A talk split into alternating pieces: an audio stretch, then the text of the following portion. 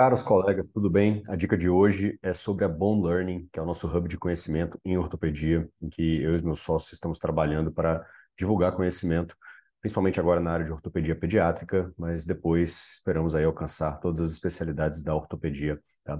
Até utilizando a camiseta aqui da Bone, vou mostrar para vocês os, as nossas duas plataformas em que a gente está atuando no momento.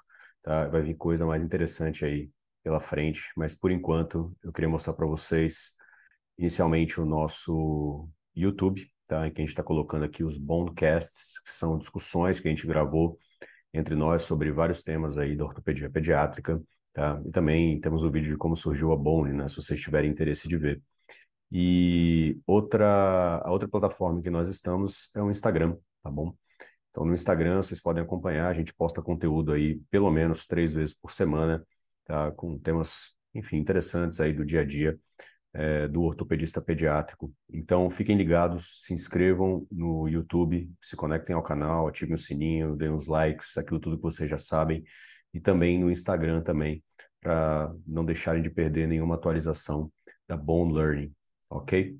Então, a dica de hoje é essa e nos vemos amanhã.